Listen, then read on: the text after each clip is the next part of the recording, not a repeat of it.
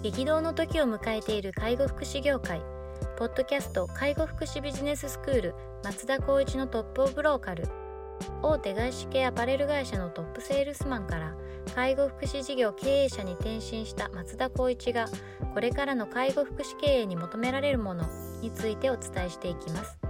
既存事業がうまくいかなくなってきた。今後の事業展開が不安などのお悩みを抱えている経営者の方。異業種から介護福祉業界への参入を考えている経営者の方これからどんどん事業を拡大していこうと考えている経営者の方など介護福祉ビジネスの入門から応用までさまざまなステージの方に楽しんでいただける番組です。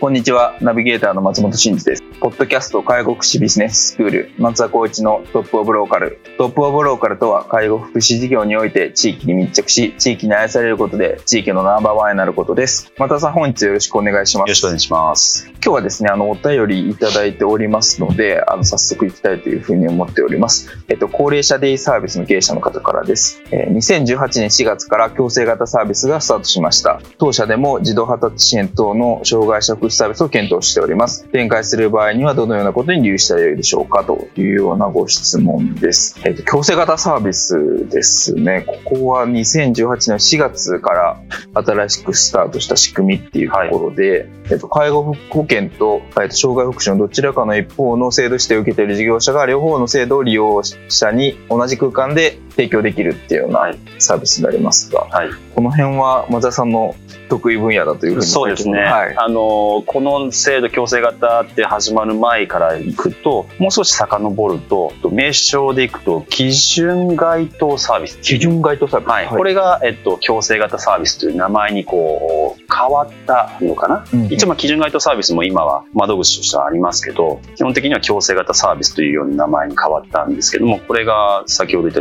2018年でしたっけ、はい、19年でしたっけ？強制型サービスができてきたっていうなったのは2018年4月。18年ですよね。で、その、その前の段階でどういうようなこのいきさつがあったかというと、えっ、ー、と、金沢だったかな、北陸地方のところで、いわゆる介護、高齢者だけ、もしくは障害者だけじゃなくて、この一体型に見ている施設があって、そこを安倍首相が、えっと、見学、視察に行ったところが始まってるんですね。そうなんですね。で、福井の、あ、福井だったかな？福井のところがそのサービスモデルをやっていて、金沢がもう大々的なあの環境の中で、もう施設もあって、介護もやって、あとは雇用とかも生んでるような環境があるんですけど、うそういったところもあって、じゃあ何がこの共生型の意味合いかっていうと、やはりこう、人材が不足していると。はい、で、かつキャリアもそこまでアップできない。というところで言ったら、やっぱ介護福祉っていう部分を別々で見てもあれなんじゃないかな、うんうん、要するに人件費もかさむところを、まあ、一体化するサービスの中でキャリアっていうかスキルも上がりつつとにかく垣根ない環境を作るような形を模索できないかっていうところから制度に成り立ったっていうふうに僕は解釈を持っているんですね。で強制型サービスっていう利点っていうのは例えば単純にデイサービスをやっていますと。で私たちはもうずっと前からその仕組みをやってるんですけどもでその中で障害を持ってる方もいらっしゃったりするんですよね。はい、で障害を持ってる方ってある一定の年齢になったら介護保険に切り替わったりするわけですよ。うん、そうするとこれってもう本当に、えーと、一連なサービスとしてこう提供できるんじゃないかなというところもあって私は高齢者デイサービスを申請しつつも基準該当サービスを受けてあの申請して障害者も受け入れて受け入れるような、まあ、地域密着の中でもオンリーワン的なサービスを提供するから始まった会社企業だったんです、ね。あなるほどですね、でここに強制型ってなるともう一つ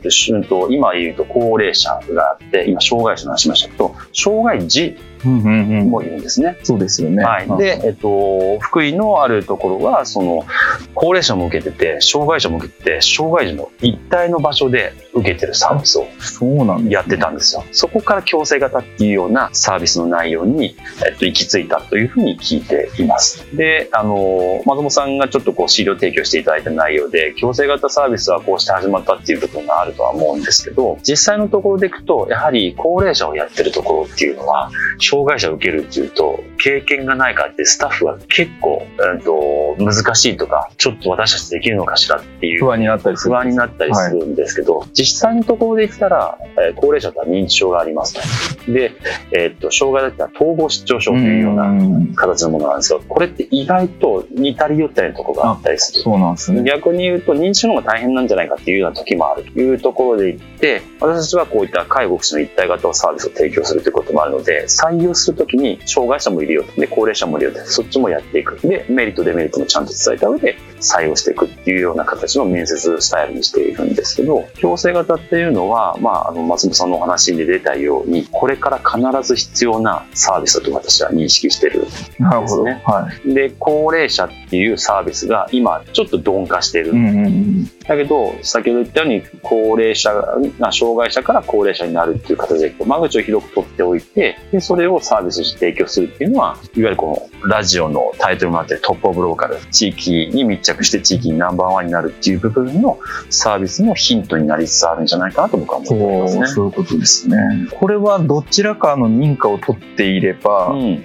っと例えば高齢者デイサービスと認可を取っていれば、うんその障害者向けのサービスも提供できるよっていうそういうことですよね。そうです。これもまたデイサービスで置き換えていくと、高齢者デイサービスの定員数が、例えば20名で申請してます。はいでそれで強制型の障害者の方を受け入れたいと思ってますってなれば、まずは介護保険で、えっ、と、申請して受理されたに関したら、もうここで、まあ、まずは障害の部分も OK ですと。うんうんうんただし、20人の中で人を受け入れなさい。なるほど。なので、介護保険で受けてた人たちが20人いたら、もう障害者は受け入れません。うんうんだから、この10人のな、10人高齢者がいて10人入れれるのか。うんうんいうようなこうトータルで20人の枠を超えてしまうと人配置的な部分で人数も足りないっていう判断になってしまう。のでなるほど。そういう形であれば問題ないですよ。うん。ただし一定の報酬単価のみです。うん。例えばあー報酬があー高齢者1万円。で介護度によって1万円1万1000円とか9000円とかあると思うんですけどそこの強制型を受けるとなると通常の例えば強制型でいけば生活介護っていうカテゴリーになるんですけどはい。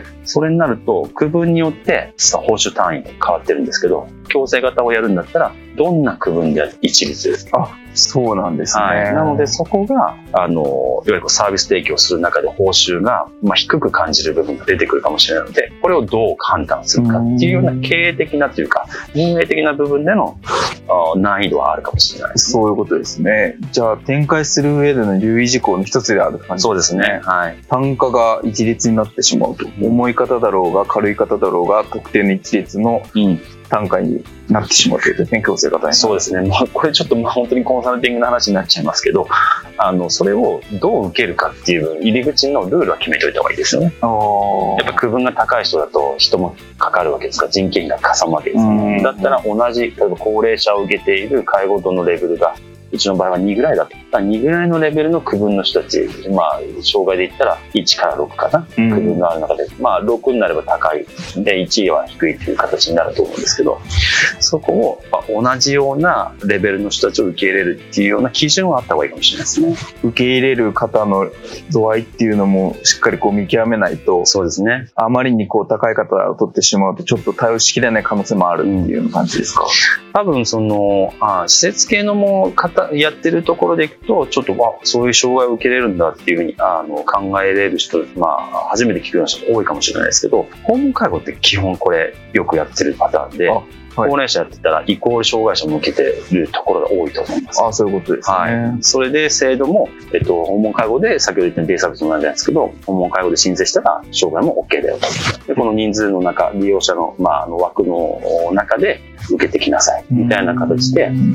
まあ、訪問介護も薄利な部分があるので障害者も受けつつっていうところはあると思います。ああ、なるほどですね。じゃあその辺のこう知見があれば、うん割とやってらっしゃる方が多いっていうような感じそうですね。まあ、知ってらっしゃる方は知ってらっしゃる方でいるんですけど割とこのおさっき言ったように高齢者障害者障害児これをお三者を受けれるっていうのは皆さんは知ってないかもしれないですね。強制型っていうところでいくと。ただやっぱりその受け入れる側のリスクってのもありますますよね。高齢者やらなきゃいけないし、障害者やらなきゃいけないし、障害者やらなきゃいけないっていう話になるので、2つぐらいのサービスの、例えば障害者やってるんだったら、障害者一緒になってやるっていう形もあるし、なんかその高齢者の方に対する介護と障害者の方に対する介護介護ってやっぱ結構違うものですか？アプローチはやっぱ違うと思いますね。認識の仕方も違いますし、そういった部分では、どういうような形であるかっていう分の、その事業所のルールが決めてあれば、うん高齢者だろうが、障害者だろうがっていうような僕は考えではあるんですけど、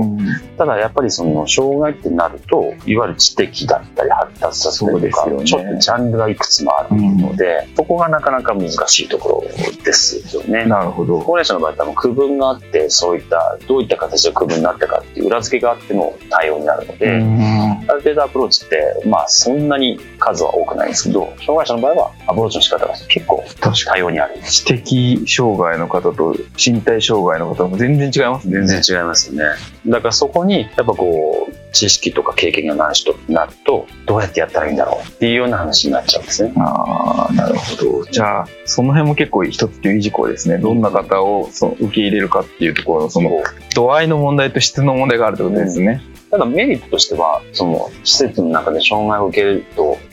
えー、とある一定の年度を超えるとその次の資格を取れる、まあ、要するに言うと要件を満たすような形になってはい。それこそうちの場合だとそこを要件を満たして資格を取ったら、まあ、資格手当がつくとか要するにスキルも上がってキャリアも上がってサラリーも上がるっていうような形を取っているので僕はその介護だけ見るっていうんじゃなくてやっぱりその皆さんこうそう在宅に受けるようにあのサービスを受けることによって絶対にこう介護だけじゃなくて福祉っていうか障害の方々もいるので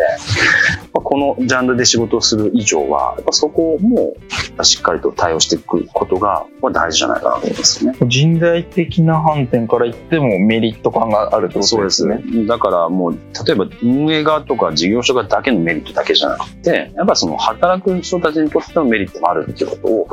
やっぱ出していかないと、この強制型って成り立たないと思いますね。うんその障害を持った方たちを受け入れるスキルが身についたりとか、うんそれのための資格が取れたりとかってなると、その方のキャリアも広がっていくそうですね。例えばこれちょっと介護福祉だけじゃないと思うんですけど、仕事においての大体最初のスタートはゼロじゃないですか。はゼロっていう中でどうやって取り組もうかっていう気持ちをやっぱ改めてこう思い起こしてほしいんですね。やっぱりこう介護はやったことあるけど障害の方は無理とか、ちょっとここで偏見だったりとか、もう差別的な部分ってちょっと出たりするような気がするんですけど、ではなく、私は介護っていうケアっていう部分で考えたら、もう障害者の方もゆくゆくは高齢者になるんだから、だったらもうそのままの段階で、こう、子たちの経験値を踏まえて、やっぱりこうサービス提供するっていうのが大事じゃないっていうような、うちの場合はそういった方針うんですね。なるほどですね。いや、これは今後、介護福祉の中で非常に注目されるサービスって感じですね。あの収益的な部分も考えたら必ずここはあの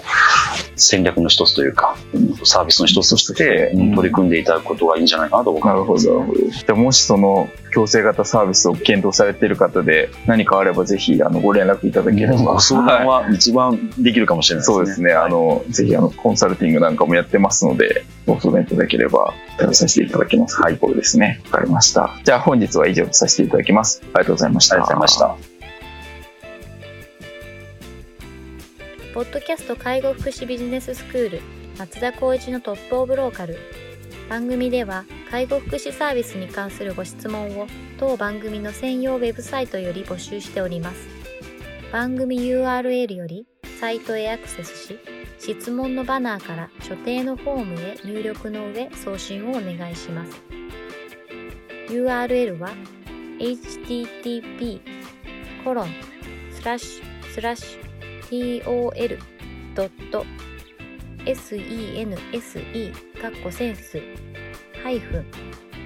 world かっこワールド .com かっこコムになります。皆様のご質問をお待ちしております。